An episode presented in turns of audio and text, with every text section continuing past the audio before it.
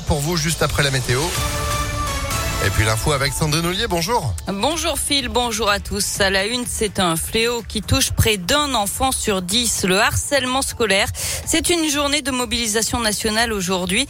Le ministre de l'Éducation nationale, Jean-Michel Blanquer, a déclaré hier vouloir même en faire une grande cause nationale.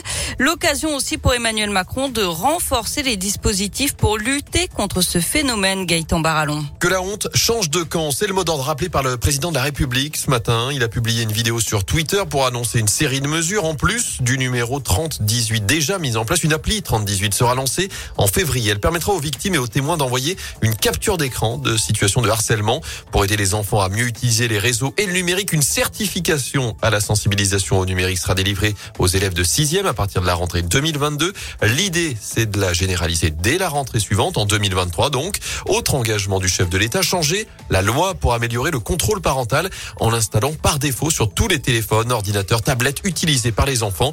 Nous pouvons remporter ce combat sur Emmanuel Macron qui promet, je cite, de ne rien lâcher. Merci Gaëtan et j'ajoute que les maisons des adolescents, les points d'accueil et coups de jeunes seront encore développés. Des canons à poulet, des oiseaux brûlés et difformes, un entassement extrême. L'association lyonnaise de défense animale L214 dénonce les pratiques de production du leader du poulet LDC et de sa marque Le Gaulois dans un nouveau clip vidéo. Euh, par ailleurs, le Sénat doit définitivement apporter, adopter aujourd'hui la loi pour mieux protéger les animaux. Le texte prévoit notamment d'interdire les animaux sauvages dans les cirques, les dauphins et les autres cétacés dans les parcs aquatiques et la vente d'animaux de compagnie sur Internet par les particuliers. Quatrième jour de grève aujourd'hui des chauffeurs de bus à Lyon avec toujours quelques perturbations sur le réseau TCL, surtout sur les transports scolaires. Grève aussi aujourd'hui des agents de sécurité de l'aéroport de Lyon-Saint-Exupéry. Attention, si vous devez prendre l'avion aujourd'hui, le temps d'embarquement risque d'être un peu plus long que d'habitude. Première nuit en prison pour Bernard Prénal, l'ancien prêtre condamné à 5 ans de prison pour agression sexuelle sur mineurs commis dans le diocèse de Lyon, a été arrêté hier et incarcéré dans la Loire. Jusque-là, il avait évité la prison pour des raisons de santé.